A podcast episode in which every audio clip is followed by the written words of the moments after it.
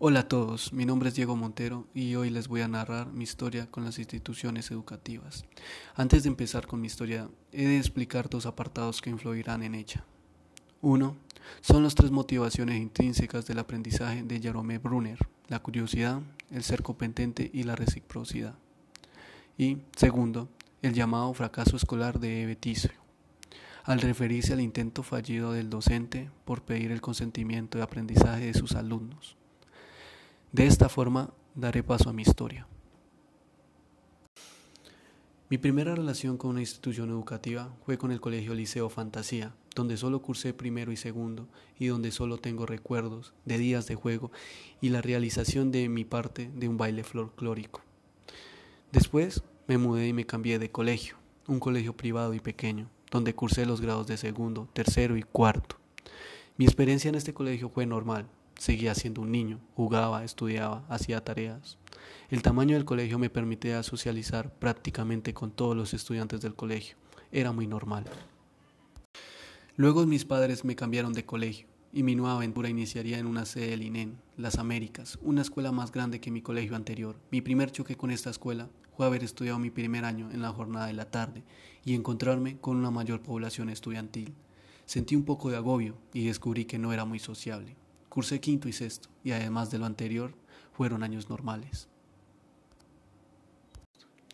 Pero todo cambiaría cuando me traslado a la sede principal del INEN, un colegio realmente grande, y donde estudiaría el resto de mi etapa estudiantil. Mi primer año en el colegio fue mi primer séptimo, un año donde fracasé académicamente y donde por primera vez sentí que me alejaba de los profesores y de las materias. Mi deseo de aprender no era suficiente y el capar clases se me hizo una opción.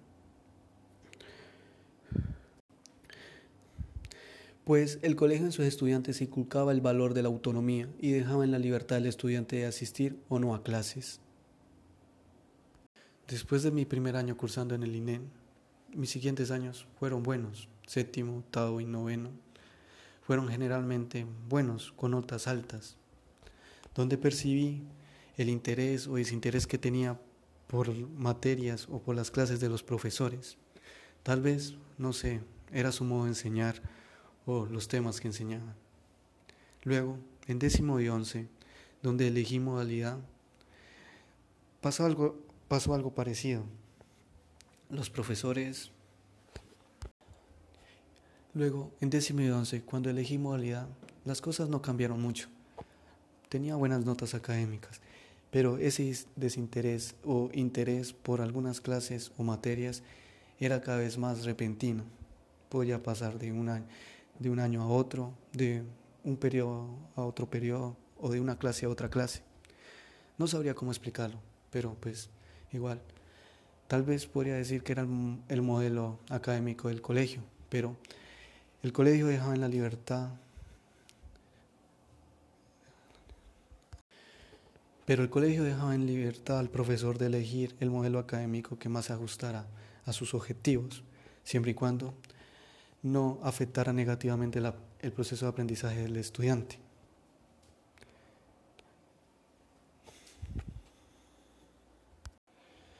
Desde mi segundo séptimo hasta grado 11, todos mis grados fueron relativamente iguales.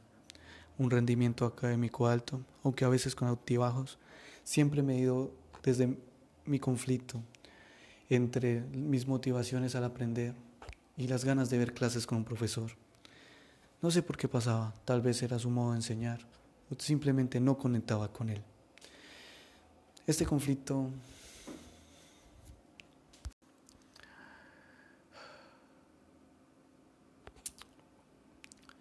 Desde mi segundo séptimo hasta grado 11, todos mis grados fueron relativamente iguales, con un buen rendimiento académico, aunque a veces con antibajos, siempre mediado desde el conflicto que había en mí con mis motivaciones al aprender y con mi deseo de ver clases con algún profesor. Aunque la materia me gustara, si no me, si no me nacía el deseo de ver clases con el profesor, se afectaba negativamente mi proceso de aprendizaje de esa materia. Con este conflicto llegué hasta 11, donde desde un punto crítico noté que en algunas materias había aprendido más que en otras Tal vez era por el modo de enseñar del profesor. O tal vez era porque simplemente no conectaba.